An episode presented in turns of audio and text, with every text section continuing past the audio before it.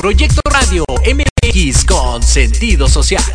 Las opiniones vertidas en este programa son exclusiva responsabilidad de quienes las emiten y no representan necesariamente el pensamiento ni la línea editorial de Proyecto Radio MX. Hola, ¿qué tal? Bienvenidos a Pulso Saludable. Soy Liliana Noble Alemán. Comenzamos.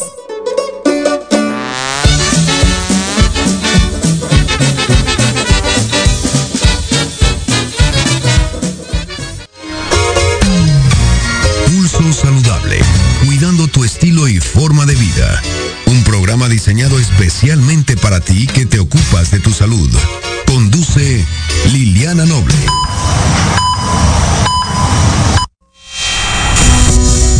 Cuatro de la tarde con cuatro minutos, 16 horas con cuatro minutos. Muy buenas tardes, tengan todas y todos ustedes. Soy Liliana Noble Alemán y le doy la más cordial bienvenida al Pulso Saludable del día de hoy. Estamos transmitiendo completamente en vivo desde las instalaciones de Proyecto Radio MX en la zona centro de la ciudad capital. La temperatura 29 grados centígrados, muchísimo calor en este 28 de febrero de 2023. Tenemos un programa bastante interesante. Platicaremos con un experto sobre eh, las vías urinarias y la enfermedad que se produce en ellas, en, perri en gatitos. También una experta nos platicará, bueno, dos expertos nos platicarán sobre una serie eh, de información sobre la revista Lancet y también la leche materna. Esto también convocado y promovido por la Universidad Iberoamericana. Y por supuesto hoy conoceremos Martes de la Salud, el Pulso de la Salud, muy parecido el nombre al Pulso Saludable, que se dieron a conocer datos interesantes de cómo está la pandemia de la COVID-19, cómo está el tema de la vacunación en general en nuestro país y también porque el presidente Andrés Manuel López Obrador dice que el modelo eh, de salud en Dinamarca se copia y quiere que en nuestro país se, implante. Así es que todo ello y un poquito más en el pulso saludable del día de hoy demos inicio pues a la jornada de trabajo. El, el especial 4 de la tarde con 6 minutos de este 28 de febrero de 2023, la temperatura 27 grados centígrados, bajaron dos graditos.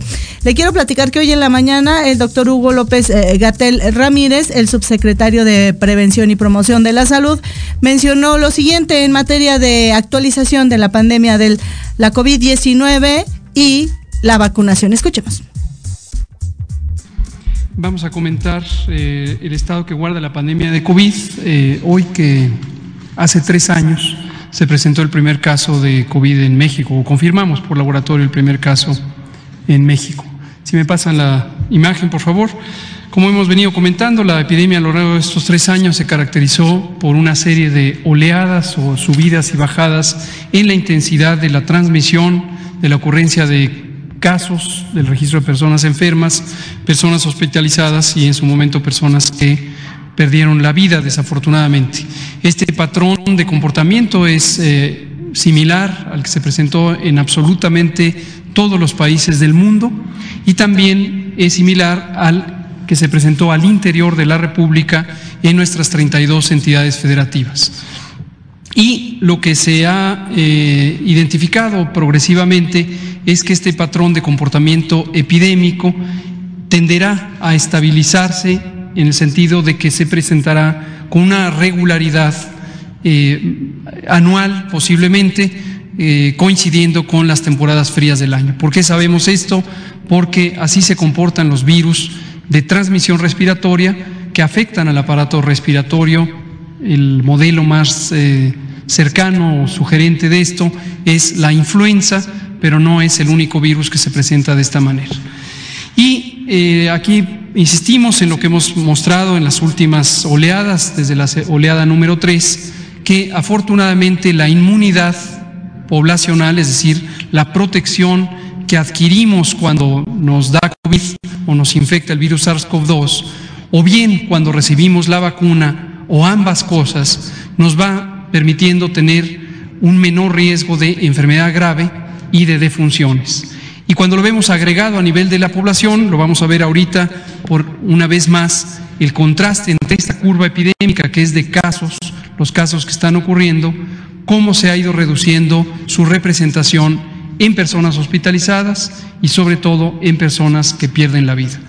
En suma, COVID pasó de ser una enfermedad intensamente grave o intensamente causante de enfermedad grave a una enfermedad en donde ya una proporción muy, muy, muy pequeña de personas tienen enfermedad grave. Y lo último que comento en forma introductoria es quiénes son las personas que están presentando enfermedad grave todavía, y no solo en México, sino en otras partes del mundo, las personas que no se han vacunado. Entonces la vacuna sigue siendo un instrumento fundamental de reducción de daños. Aquí está la curva epidémica de casos con sus seis olas. Tenemos todavía esta tendencia de descenso. Ha tenido un comportamiento en las últimas cuatro semanas de menor velocidad de descenso. Eso no es inusual. Ha ocurrido, como se puede ver en la propia gráfica, en los periodos interepidémicos de otras oleadas. Por ejemplo, entre la oleada 2 y la 3, que también estuvo un periodo largo en donde el descenso fue más lento. No necesariamente es algo de qué preocuparse. En la siguiente lo que vemos es la hospitalización, prácticamente inaparente ya en el extremo derecho de las gráficas. La de arriba, en color rojo, es la ocupación de camas generales, la de abajo en camas de terapia intensiva o cuidados intensivos. Ha mantenido también un periodo eh, más o menos de seis a ocho semanas estable con pequeñas fluctuaciones, pero ocupación mínima. Ya hay muy pocas personas hospitalizadas por COVID o por sospecha de COVID. Y la última es la gráfica de mortalidad a la que hacía referencia. Vean ustedes cómo la primera ola fue intensa, la segunda fue aún más intensa, fue la más intensa entre en el invierno, otoño-invierno de 2020 a 2021 y posteriormente por efecto principalmente de la vacunación en su momento y después de la suma de vacunación, más la historia de haber tenido infecciones, se ha ido reduciendo y el contraste es impresionante, la mínima mortalidad que tenemos en esta sexta ola comparado con la que tuvimos en las olas precedentes. La siguiente es un recordatorio de la cobertura de vacunación, no entraré en detalles de esta, pero se ven ahí los números en el extremo izquierdo de la gráfica o de la tabla. En color verde está la cobertura general de vacunación en todas las personas desde los cinco años en adelante que son elegibles en México para ser vacunadas. Los siguientes compartimentos son personas adultas, personas de 12 a 17 años y finalmente el subgrupo de 5 a 11 años respectivamente. Muy interesante lo que nos acaba de comentar el doctor Hugo López Gatel, más bien lo que comentó en la mañana en la conferencia de prensa del de, eh, presidente Andrés Manuel López Obrador, el 84% de la vacunación. Eh, a ver si me ayudas, Lupita, con el fondo un poco más bajo, porque lo escucho muy fuerte. Gracias, corazón.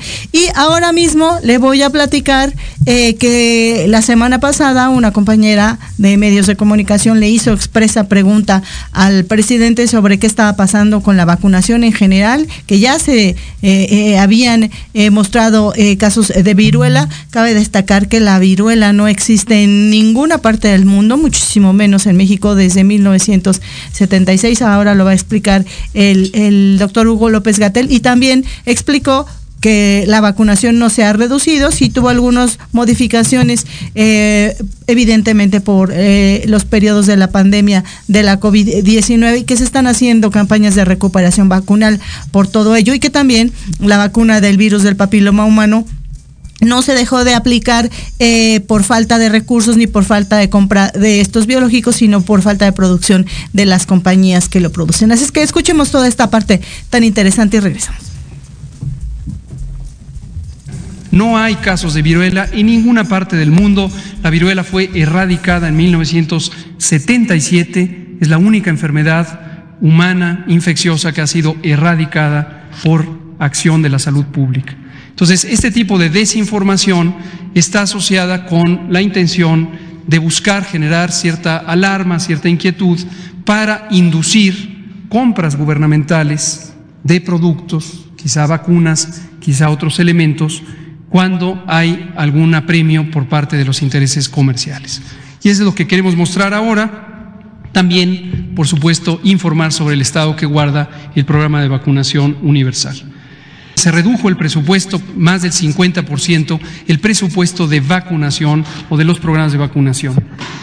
Es interesante porque aquí esto no solo lo vemos en las noticias, también lo vemos en gente que se acerca al Congreso de la Unión a hacer cabildeo, los cabilderos, o mejor llamados coyotes, que ya mencionaba el propio presidente el viernes. Vean ustedes la tabla de la derecha, muestra exactamente cuál es la realidad respecto a esta noticia de que se redujo el presupuesto. 54%. Aquí lo que vemos es una comparación de 2023 en la columna del medio contra 2022 en la segunda columna de la tabla. Y lo hemos dividido, como se ha articulado el presupuesto, en el presupuesto de vacunas para el programa de vacunación universal, las vacunas de la carga, las vacunas de la infancia, y el presupuesto para las vacunas COVID, que en su momento fue, desde luego, una asignación extraordinaria. Y lo que vemos es el gasto ejercido en 2022, donde hubo 2.12 miles de millones de pesos para las vacunas del programa universal y 28.1 miles de millones de pesos para la vacunación COVID, sumando 30.2. En 2023 se asignaron 3.25 miles de millones de pesos al programa de vacunación universal, lo que representa un incremento de casi 35%, es decir, aumentó, contrario a lo que se plantea, aumentó casi 35, concretamente 34.7% el programa de, el financiamiento del programa de vacunación universal. Pero desde luego COVID-19 se redujo y ese es el 54% aludido, se redujo porque la vacunación COVID en 2023 no va a tener el mismo carácter de vacunación universal que tuvo durante la etapa de emergencia. ¿Por qué? Por lo que acabo de explicar hace unos minutos y hemos venido explicando una y otra y otra vez, la inmunidad, la protección del sistema inmune de la suma de las personas de México posiblemente excede 90%. Cuando decimos posible no es una especulación, está próximo a salir los resultados de la encuesta nacional de salud y nutrición, donde tendremos la cifra específica, no la adelanto, de esta protección. Pero ya tenemos indicios de una gran proporción, por supuesto absolutamente mayoritaria, de la población que tiene protección. Y por eso tenemos una enfermedad de bajo impacto. Entonces se redujo el presupuesto estimado o asignado para la estimación de la política de vacunación COVID de sostenimiento. Ahí está el primer misterio, ahí está la primera mentira. Lo segundo, si me pasa en la que sigue, es la idea de que eh, hay menos vacunas, de que ahora se adquieren menos vacunas que en sexenios pasados. Algunas personas incluso dicen la época de oro del programa de vacunación universal que destruyeron en este sexenio. Y todo es parte de una narrativa construida. Lo que hemos tomado aquí en esta gráfica, por supuesto la información pública está disponible de sexenios anteriores, pero es el sexenio inmediato anterior, 2012-2018, y lo que va de este sexenio. Y pueden ver ustedes que la cantidad de vacunas, ahí está en millones de dosis adquiridas, fluctúa de año a año, no es inusual que algunos años se compren más que en otros años. ¿Por qué razón? Porque los excedentes de un año se pueden todavía usar en el siguiente año. Las vacunas se compran generalmente con periodos de caducidad largos cuando se trata de el programa de vacunación rutinario. Y en este sexenio hemos tenido un abasto de vacunas muy semejante a lo que se solía tener desde luego siempre se ajusta por el tamaño creciente de la población y la cantidad no ha variado. Las fluctuaciones entre años tienen que ver con eso. Como se ve, entre, en 2020 se tuvo una previsión anticipada que permitió mantener vacunas para 2021. La tercera es que bajaron las coberturas de vacunación y se invoca que hay desatención o devastación del programa de vacunación. Vean ustedes ahí el, titular de Diario y la Razón junta las dos ideas. Se cae la vacunación y baja el presupuesto 54%. Entonces, nótese que es una narrativa construida por esto, eh, este interés comercial. Dos especificaciones, lo que se ve en la gráfica es la cobertura de vacunación promedio de los distintos tipos de vacuna que se usan a distintas edades y se muestran ahí en colores las distintas edades. En 2019 efectivamente tuvimos coberturas bajas. ¿Por qué razón? Porque son el registro de lo que venía del sexenio pasado. En su momento explicamos en múltiples ocasiones cómo hubo un desplazamiento de Birmex, la compañía pública de vacunas, por una compañía oportunista que surgió en el sexenio pasado, compañía que ya desapareció, resultó ser una facturera y nos dejó con un déficit de entrega de vacunas, particularmente de sarampión rubiola. Esta inquietud sobre la cobertura de sarampión rubiola ya la habíamos advertido algunos de nosotros cuando trabajábamos en el campo académico, en el Instituto de Salud Pública, y veíamos venir el riesgo de eh, un brote de sarampión en la medida en que en América Latina podía haber esta realidad y que en México a lo largo de muchos años se fue bajando la cobertura de vacunación contra el sarampión. En 2020, naturalmente, la pandemia redujo la eh, cercanía, el acercamiento de la población hacia los centros de vacunación y esta vacunación se empezó a recuperar en 2021. Las cifras de 2022 que se ven ahí, desde luego, son preliminares y no reflejan todavía la totalidad de lo logrado durante el año. Termino comentando qué hicimos respecto a lo que se venía identificando como una erosión del programa de vacunación en los sexenios previos, en particular sarampión y rubiola. Identificamos, si nos pasan la siguiente, los escenarios que se ven en el lado izquierdo y quiero destacar el primero. En 2019 tuvimos un pequeño brote de 20 casos de sarampión. Mayormente fue casos importados, pero después hubo transmisión doméstica. 95% de estos casos debieron haberse vacunado en sexenios previos.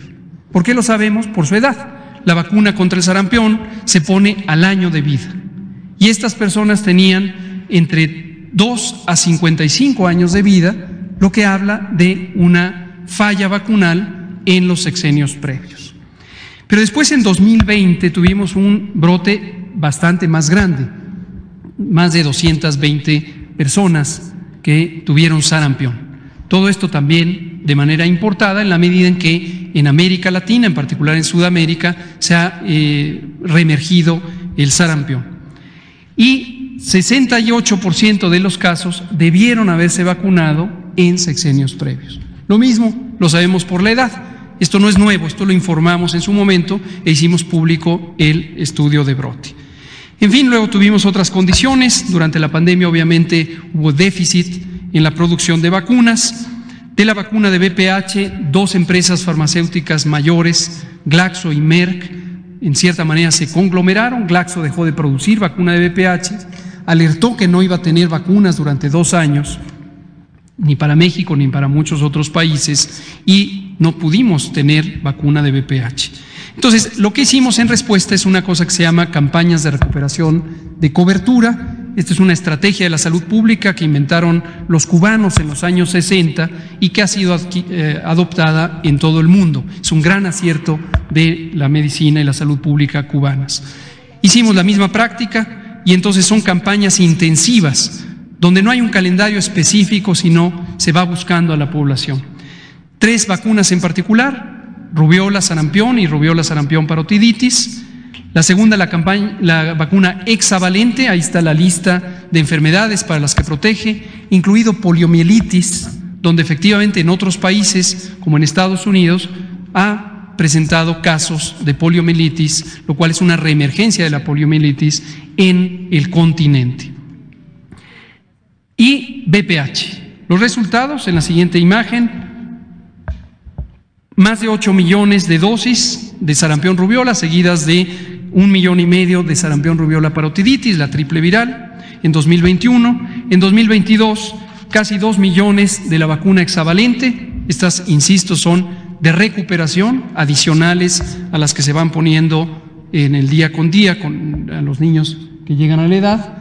Y finalmente BPH, el programa, como lo anunciamos aquí, inició el 3 de noviembre del año pasado y continuará hasta que se complete la meta de 2.2 millones de dosis, eh, millones de personas vacunadas contra el BPH, 1.4 millones hasta el momento.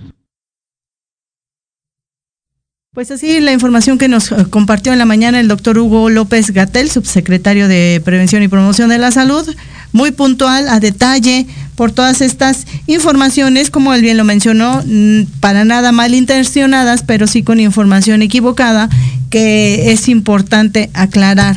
Un tema de suma relevancia en México ni en el resto del mundo. Hay casos de viruela, está erradicada desde 1977 y otro dato es la explicación de estos pequeños brotes que se han dado a lo largo de, este, de estos periodos con el tema de la, del sarampión, justamente porque no habían sido vacunados en tiempo y forma. Y la otra posibilidad es que son casos eh, eh, importados, es decir, recordemos que en partes eh, muy específicas como en Europa Occidental, los esquemas de vacunación o las vacunas no son eh, parte de las políticas públicas de salud y por eso allá en esos lugares de pronto vienen estos pequeños brotes y los seres humanos viajamos de un continente a otro y por eso es que podemos tener la habilidad de eh, desafortunadamente contagiar a algunas otras personas. Cuatro de la tarde con 24 minutos de este 28 de febrero, el último día del mes del amor y de la amistad. 27 grados centígrados marca la temperatura aquí en cabina. Pausa, vengo.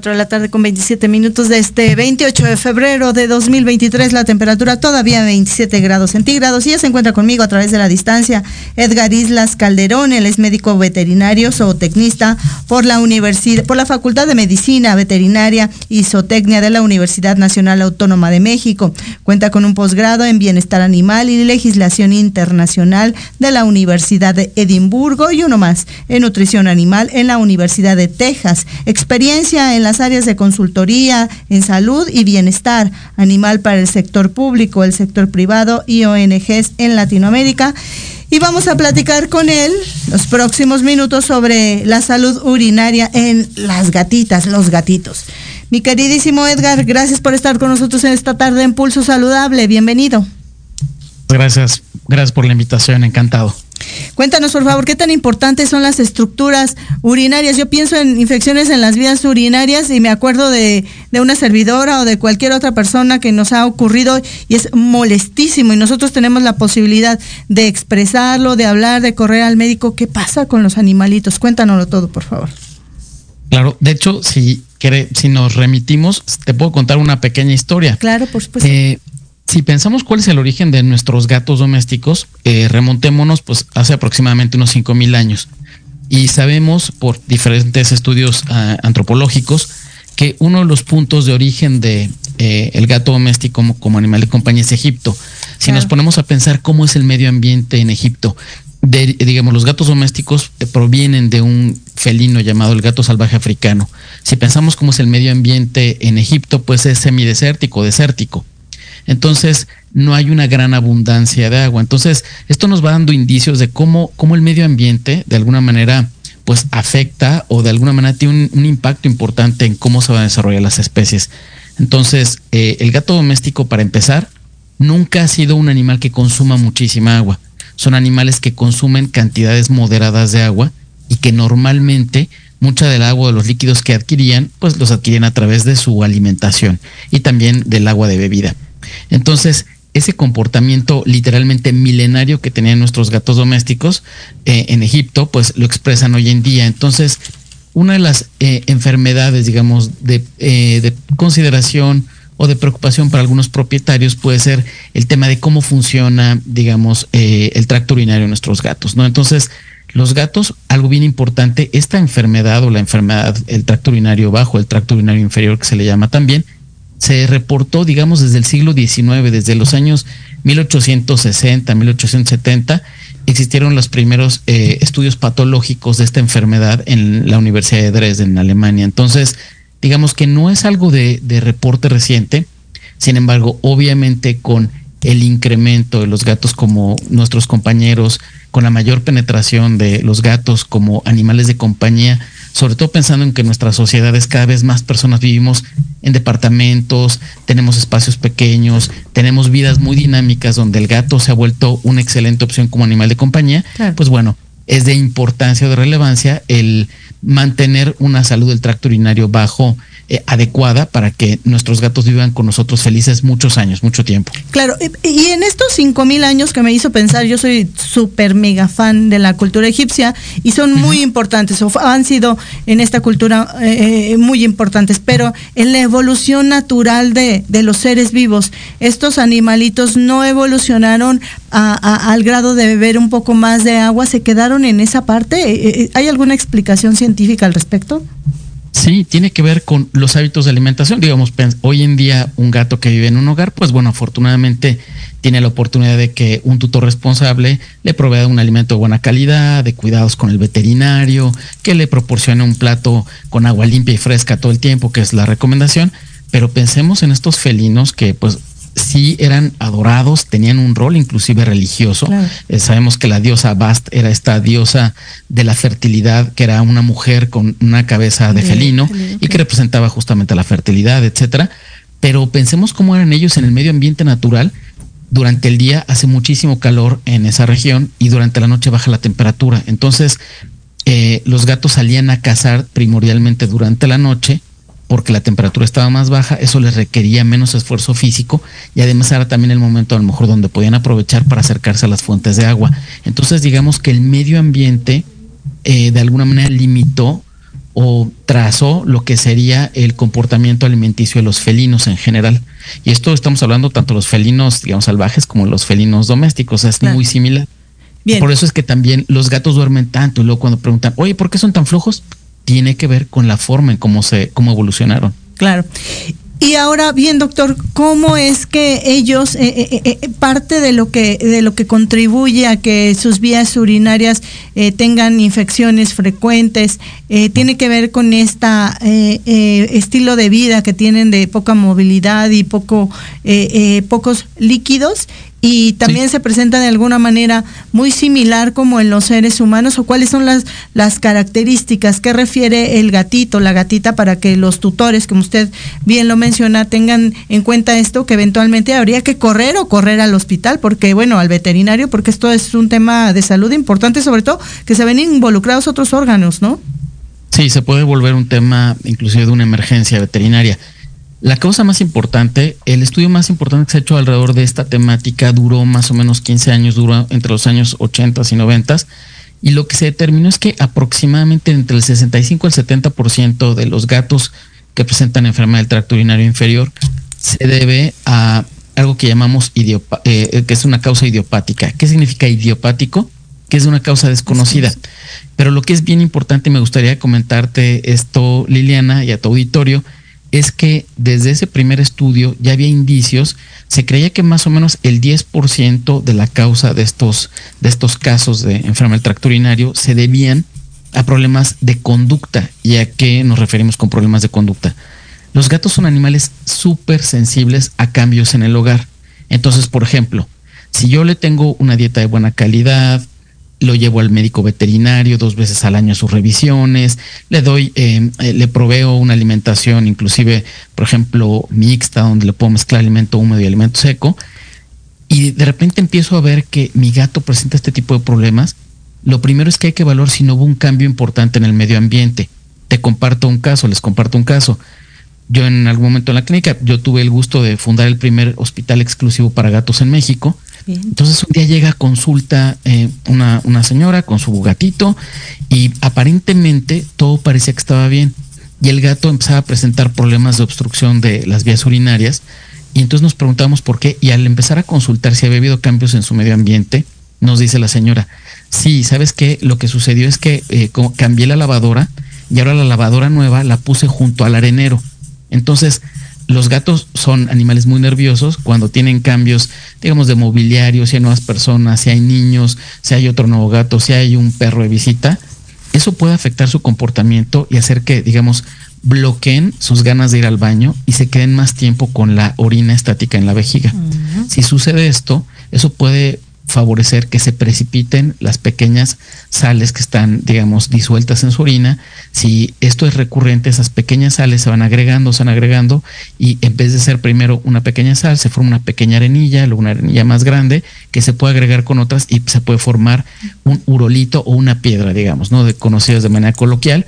Entonces, algo bien sencillo que aparentemente no tenía nada que ver ni con su alimentación ni con su condición de salud, pero sí estaba íntimamente ligado con la forma en que había cambiado su medio ambiente y que él ya no se sentía con la confianza para ir al arenero porque le daba miedo, porque la lavadora se activaba, la secadora, y empezaba a hacer ruido y entonces salía corriendo el arenero. Entonces este gatito lo que sé es que retenía mucho tiempo la orina. ¿Y cómo lo podemos ver? ¿Cómo lo puede, digamos, eh, encontrar un propietario? ¿Cuáles son los signos que podemos eh, observar en nuestros gatos? Obviamente que están empezando a hacer fuera de los lugares comunes. De repente hay personas que dicen, es que es muy extraño, siempre ha sido un gato muy limpio y ahora se está empezando a orinar en las macetas o en algún mueble o en otro lugar que no era su lugar, digamos, destinado. Los gatos son animales sumamente limpios. Cuando notamos que empiezan a orinar fuera de sus lugares comunes, es que hay algo mal. Esa es una gran señal, así un foco rojo que nos dice, oye, aquí hay algo, ¿no? Luego también algo que sucede es que aumenta la frecuencia. Empiezan a ir eh, más veces al baño, para hacer eh, porciones, digamos, eh, cantidades más pequeñas de orina. O sea, hacen más seguido una cantidad más pequeña. Otras situaciones que podemos escucharlos que vocalizan. A veces cuando van al arenero, maullan, se quejan. Están en el arenero y se quejan, maullan. Estos maullidos largos. Entonces la gente dice que raro, cuando va al arenero se queja como que está maullando, está cantando cuando va a ser del baño. Y, les decimos, no, no es que esté cantando, es que probablemente le está doliendo cuando orina. Y también algo que no es tan notorio, pero podríamos llegar a notar, es que hay pequeñas trazas de sangre en la orina. O sea, podríamos observar que al limpiar el arenero hay que estar muy atentos si hay cambio de coloración, que hay una coloración naranja, rojiza, ligera. Eso podría indicarnos que hay un problema ya este, notorio, que nuestro gato está presentando problemáticas para poder orinar. Una cosa más, eh, doctor. Eh, estos eh, animalitos también responden de esta manera un tanto negativa a la alimentación y entonces haya alguna forma de, de, tener eh, un alimento eh, que esté adicionado con algunos suplementos que puedan evitar o favorecer este, este tema de las vías urinarias o cuál sería también adicional el tratamiento. Lo más importante es que vigilemos todos los aspectos de bienestar de nuestro gato. Entonces, en primer lugar, darles una dieta de calidad, un alimento procesado de buena calidad. Eso es eh, importantísimo porque es la manera en la que de forma cotidiana los tutores pueden, digamos, incidir en la salud de sus gatos en su hogar. La segunda es obviamente llevar las prohibiciones eh, al médico veterinario al menos dos veces por año, lo que se recomienda, que tenga actualizada su cartilla de vacunación, desparasitación, que obviamente eh, se les dé una, esto que decías, le es súper importante porque la forma más sencilla para disminuir el riesgo es disminuir la concentración de la orina. ¿Y cómo puedo hacer eso? Uno, ofrecer el agua fresca eh, limpia todo el tiempo en un plato, idealmente que no sea de plástico, pero de preferencia un plato de metal o de cerámica son los que prefieren los gatos. Y lo más importante, una pauta súper sencilla, eh, darles una alimentación que le llamamos alimentación mixta. Eh, ¿Y qué implica el régimen de alimentación mixta? Por ejemplo, productos de excelente calidad como Whiskas tienen tanto alimento seco como alimento húmedo, entonces podemos mezclarlo. Para ponerte en referencia, un gato que solamente consume alimento seco al día, digamos que tiene un déficit de consumo de agua de aproximadamente un 10%. Es decir, un gato adulto promedio de 4 kilos debería consumir más o menos 200 mililitros de agua al día, más o menos. Puede variar un poquito, un poquito menos. Eh, pero un gato que consume solamente alimento seco, los gatos no son grandes bebedores. Entonces, eh, una parte de la humedad que ellos adquieren, aunque parezca extraño, proviene de las croquetas, porque las croquetas tienen aproximadamente un, de un 9 a un 12% de humedad. Entonces, eh, si nosotros les damos un sobre de alimento húmedo al día, estamos generando un superávit de consumo de agua de alrededor de un 30%. ¿Esto qué me va a provocar? Va a provocar que la orina de mi gato esté más diluida, que tenga un mayor volumen de orina, que vaya a orinar más frecuentemente una cantidad grande. Entonces, esto está evitando que se vayan a formar pequeñas arenillas. Entonces, la forma más sencilla en la que un tutor responsable puede disminuir el riesgo de incidencia de enfermedad del tracto urinario inferior es dando alimentación mixta y además es algo que los gatos disfrutan muchísimo porque les encanta el alimento húmedo y más si es un alimento de excelente calidad. Muy bien, doctor. ¿Y estos burolitos o piedras, como usted le, ustedes los expertos le llaman, son un un daño adicional. Menciona la vejiga, no solo el tracto urinario, la vejiga, eh, los riñones también, ¿no? O, sea, estoy pensando en el ser humano que es exactamente lo mismo y como usted bien decía, se puede convertir en un problema de gravedad. Finalmente, ¿cuál sería este, este dato de alerta que haga que este tutor eh, no lo piense y tenga que ir inmediatamente al veterinario a buscar la ayuda y no estar esperando?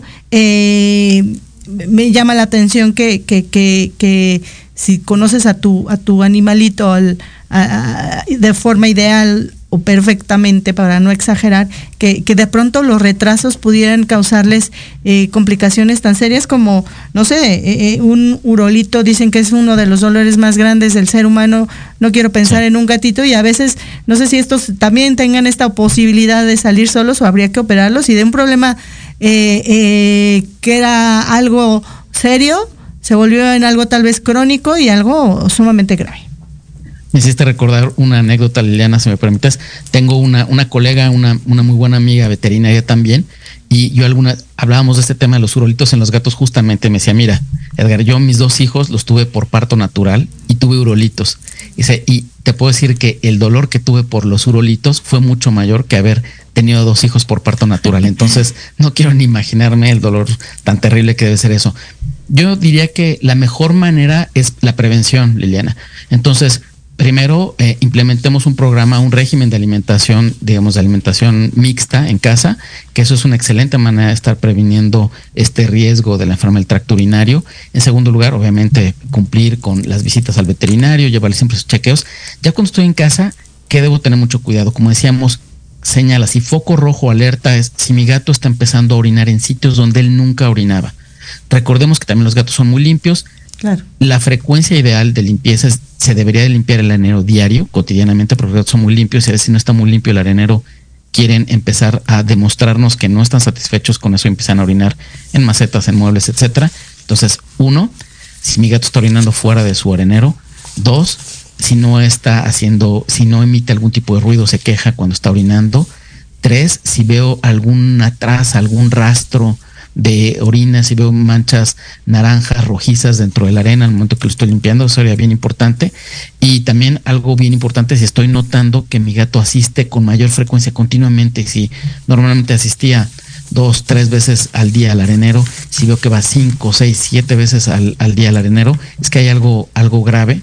Entonces, ahí las recomendaciones, no esperemos, eh, puede ser algo crítico. El caso de los gatos, los gatos son bien susceptibles a la acumulación de amonio en la sangre. Entonces, si ellos no eliminan rápido la orina que está en su vejiga, se va eh, incrementando la concentración de, amonio en, su sangre y puede tener inclusive consecuencias en el sistema nervioso y muchos otros, en muchos otros eh, órganos. También algo bien importante en nuestras revisiones veterinarias, verificar que no tengamos sobrepeso. El sobrepeso es una de las causas principales de riesgo para los gatitos, bien sencillo toda esa grasita acumulada en el vientre está presionando más la vejiga, de alguna manera comprime más la vejiga y puede dificultar en algunos casos el vaciamiento total de la vejiga y que se vayan quedando sedimentos o arenillas en la vejiga y que esto promueva la presentación de los urolitos o las piedras tanto en vejiga y pueden presentarse también en, digamos, en los conductos que van hacia la vejiga desde los riñones y en los propios riñones.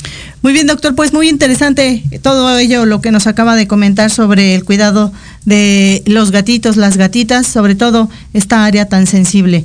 Su mensaje final en 30 segundos, por favor, doctor pues nada, eh, demos una alimentación mixta para disminuir el riesgo de enfermedad del tracto urinario inferior y para consejos de cuidados y de alimentación de nuestros gatos y que siempre estén sanos y vivan muy felices, entren a nuestras redes sociales, a la página de Whiskas México que es www.whiskas.mx o en Facebook como Whiskas México. Muy bien, gracias doctor, muy buenas tardes, hasta la próxima. Encantado. Ahí la voz de eh, el médico veterinario zootecnista Edgar Islas Calderón con este tema de los cuidados, hay que tenerle muchos cuidados y precaución a los gatitos, a las gatitas sobre el tema de las infecciones del tracto urinario. 4 de la tarde con 45 minutos desde 28 de febrero de 2023, la temperatura todavía va en 27 grados centígrados. Pausa, vengo.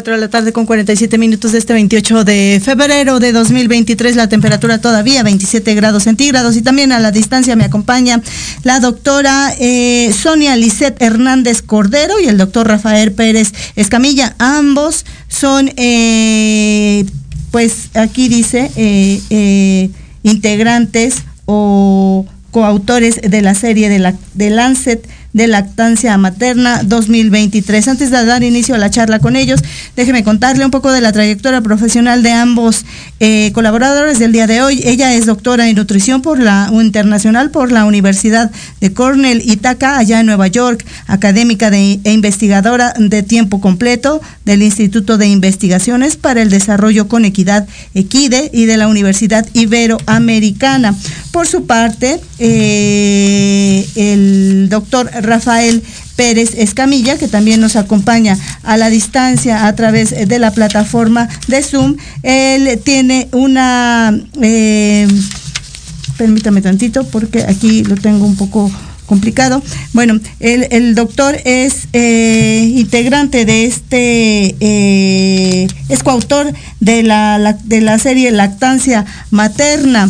Él es profesor titular de salud pública en la, Universidad de Yale, donde dirige el programa de promoción de salud materno-infantil, la Oficina de Salud Global y de la Oficina de Prácticas de Salud Pública. Su trabajo ha contribuido de manera científica a mejorar mundialmente las políticas y los programas de nutrición materno-infantil, de seguridad alimentaria y de desarrollo infantil temprano. Y vamos a platicar con ellos los próximos minutos sobre la importancia, la importancia, la obligatoriedad yo así lo veo, de proveerle a su hija, a su hijo de la leche materna en esta serie tan interesante. A ambos, gracias por estar con nosotros en Pulso Saludable. Muy buenas tardes. Buenas tardes, gracias por tenernos con su audiencia en este programa. Gracias, doctor, gracias, doctora. Y yo quisiera que nos platicaran de qué va, qué es esta serie de Lancet. Están eh, eh, eh, trabajando con la revista Lancet, ahí publicaron el estudio. ¿De qué va esta serie de Lancet? Bueno, quisiera comenzar por reconocer que esta serie de Lancet de lactancia materna que se acaba de publicar fue escrita por 25 coautores representando 12 países diferentes de todo el mundo. Así es que en esta entrevista realmente estamos representando la voz de todas y todos nuestros colegas. y la doctora Hernández Cordero y yo tuvimos el privilegio de representar a América Latina en esta serie. Y me gustaría mucho pedirle a la doctora Hernández Cortero si ella pudiera introducir eh, tu audiencia a el contenido y la intención de esta serie de lactancia materna.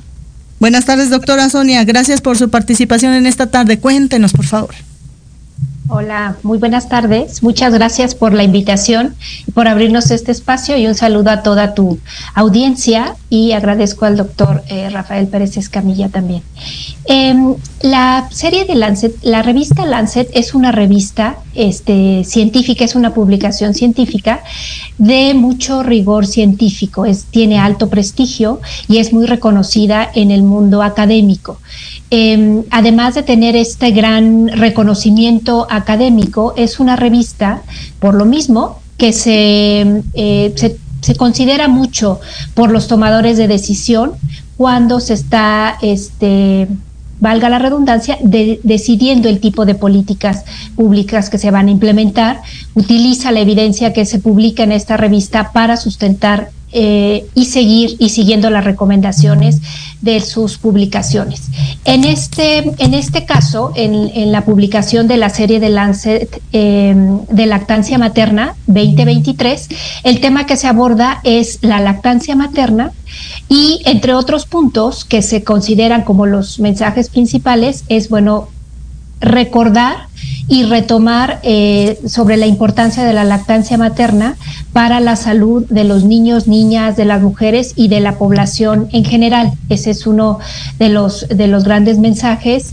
Otro es eh, también el eh, recordar que la lactancia materna es una responsabilidad de toda la sociedad y no solamente de las mujeres, ¿no? que como, como comúnmente se, se cree, sino que invita a toda la sociedad, a los tomadores de decisión, a los gobernantes, a unirse, a unir esfuerzos para generar un ambiente en el que las mujeres puedan decidir si quieren o no la lactancia, pero realmente tengan la oportunidad de, decidirlo. ¿no? Ese es otro, otro gran punto. y habla mucho de los, hace un análisis profundo de cuáles son los determinantes, sobre todo los determinantes estructurales o qué eh, facilita o impide que las mujeres puedan tomar estas decisiones. ¿no? Entonces aborda muchos, algunos de los eh, determinantes o eh, estructurales y uno muy importante en el que se hace un análisis aún más profundo es sobre la influencia que tiene todo el marketing o comercialización o la promoción que se hace a las fórmulas comerciales infantiles o también, como se les conoce, sucedáneos de la leche materna. Claro. Eh, no sé si el doctor Rafael Pérez Escamilla quisiera ahondar más en el tema, pero a grandes rasgos son uno de los puntos. Doctor, me gustaría preguntarle eh, de, de, este estudio que han hecho, ¿cuáles serían eh, un, un, par de, de, de ideas que usted ustedes consideren importantes que pudieran convertirse del papel a políticas públicas y que fueran aplicadas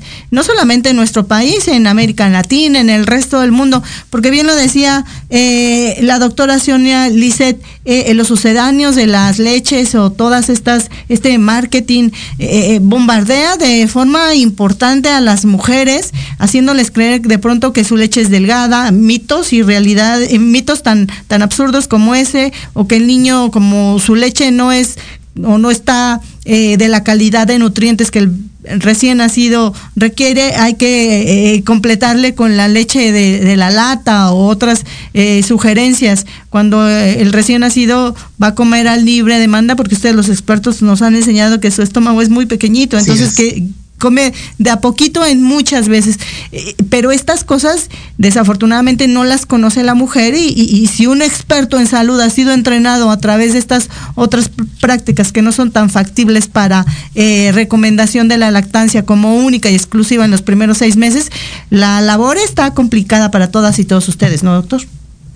Exactamente. Entonces, eh, dos eh, determinantes estructurales de la lactancia materna que enfatizamos mucho en la serie que los gobiernos deben de invertir, incluyendo el gobierno de México, para mejorar las tasas de lactancia materna, es en primer lugar el mejorar muchísimo la cantidad y la calidad de la formación de todos los trabajadores y las trabajadoras del de área de salud materno-infantil, ya que tienen una educación, una formación sumamente débil en el área de la lactancia materna. Y esta formación debe de enfocarse no solo en la parte teórica o en simplemente que le digan a todas las mujeres que la lactancia materna es lo mejor, pero también en cómo apoyar a las mujeres cuando tienen dificultades, cuando tienen preguntas sobre la lactancia materna, utilizando técnicas basadas en evidencia claro. para apoyarlas y manejar eh, esta, esta lactancia materna. Y si me permites, también es sumamente importante darle mucho mejor formación a los proveedores de salud, de evitar el conflicto de interés, claro. al no, pa, al, para no aceptar regalos o financiamientos de las compañías de fórmulas que se les acercan constantemente para promover sus productos. Claro, y, y, desafortunadamente el tiempo en radio siempre es muy, muy breve. Yo quisiera preguntarles a ambos a manera de conclusión y al mismo tiempo invitarlos si en una posterior oportunidad podríamos ir platicando a lo mejor periódicamente de este tema. En Pulso Saludable, como el eslogan dice, estamos trabajando continuamente en, en, ayudar a contribuir en la mejora de la salud y por supuesto es una forma de, de promover la, la, la salud a través de la lactancia materna, que los estudios que ustedes han hecho determinan que es un buen promotor para evitar la obesidad, un mal que aqueja no solamente a México, a todo el mundo. ¿Cuáles serían estos dos destacables que cada uno desde su perspectiva podría compartirnos en esta primera intervención? Doctora. Muy bien. Sí, gracias.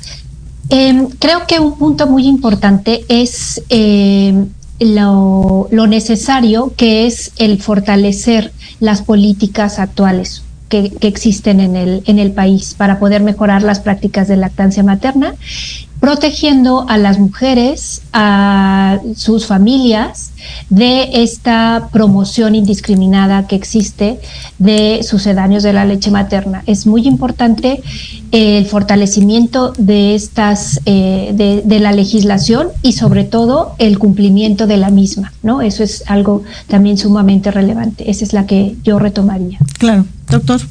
Rafael. Yo por mi parte eh, creo que es importantísimo que se extienda por más semanas la licencia pagada de permiso de maternidad y que no solo incluya a las mujeres, pero que también haya un tiempo de permiso para los padres eh, de los bebés y también el que se considere dar una transferencia de ingresos como beneficio de maternidad para las mujeres que trabajan en la economía informal, que son la gran mayoría de las mujeres eh, trabajadoras en México y que no tienen ninguna ningún tipo de protección social.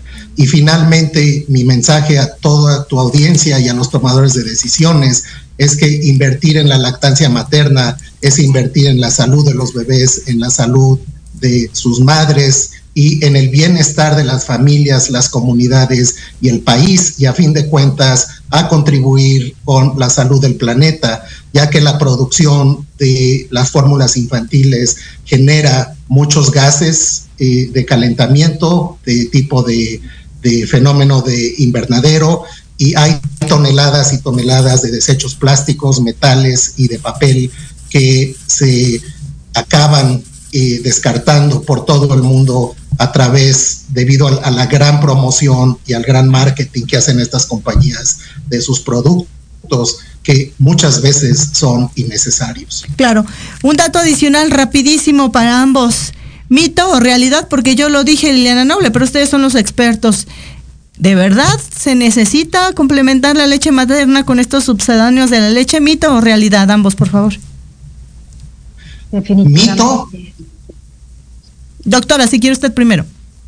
No, es que creo que vamos a decir lo mismo, el doctor Pérez Escamillo. Es eh, definitivamente un mito. No se requiere ningún suplemento de ningún tipo de, de fórmula ni nada. Se requiere solamente leche materna de forma exclusiva hasta los seis meses y después complementaria con alimentos eh, que sean saludables y que sean adecuados a la edad de, de, los, de los bebés. Claro. Doctor aunque sea repetitivo, no importa. Aquí lo más destacable es la opinión de ustedes, los expertos, y que nos quede claro, yo no soy madre todavía, pero sí es importante que las mujeres conozcan que, aunque lo diga el experto, el experto también puede estar equivocado. Como usted dice, se puede tener este tema de conflicto de interés. Es, es para la gran, gran, gran, gran mayoría de las mujeres en México y en el mundo, es completamente un mito. La producción de leche materna sucede como consecuencia de las frecuencia o las veces que mama el bebé del el pecho. Entre más mama un bebé, más leche produce la mujer. Una mujer eh, tiene en su leche la gran, gran mayoría de los nutrientes que necesitan eh, sus hijos para crecer sanos y saludables. Y cuando llegan al año de edad, los niños pueden comenzar a consumir leche de vaca si las mamás dejaron el pecho, aunque pueden continuar, y es totalmente innecesario que gasten su dinero y lo tiren a la basura en las llamadas leches de crecimiento, leches de seguimiento, que ahora se están poniendo de moda para niños entre 1 y 3 años de edad. Muy bien. Ambos, pues les hago la invitación pública cuando ustedes decidan o a lo mejor los demás participantes volver. Hay que retomar este tema hasta que nos quede claro que además al final de cuentas es beneficio para la salud de nuestros hijos. Gracias a los dos. Muy buenas tardes.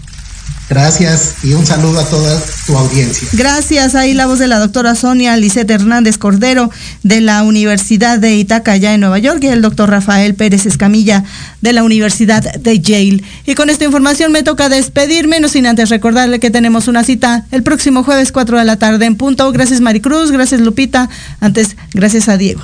Cuídese. Adiós.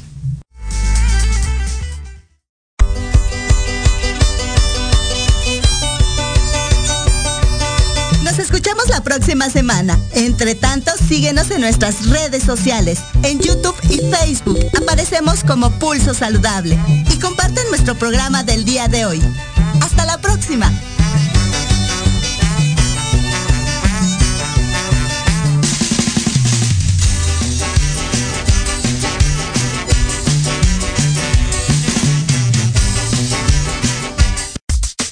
Estás escuchando Proyecto Radio M con sentido social.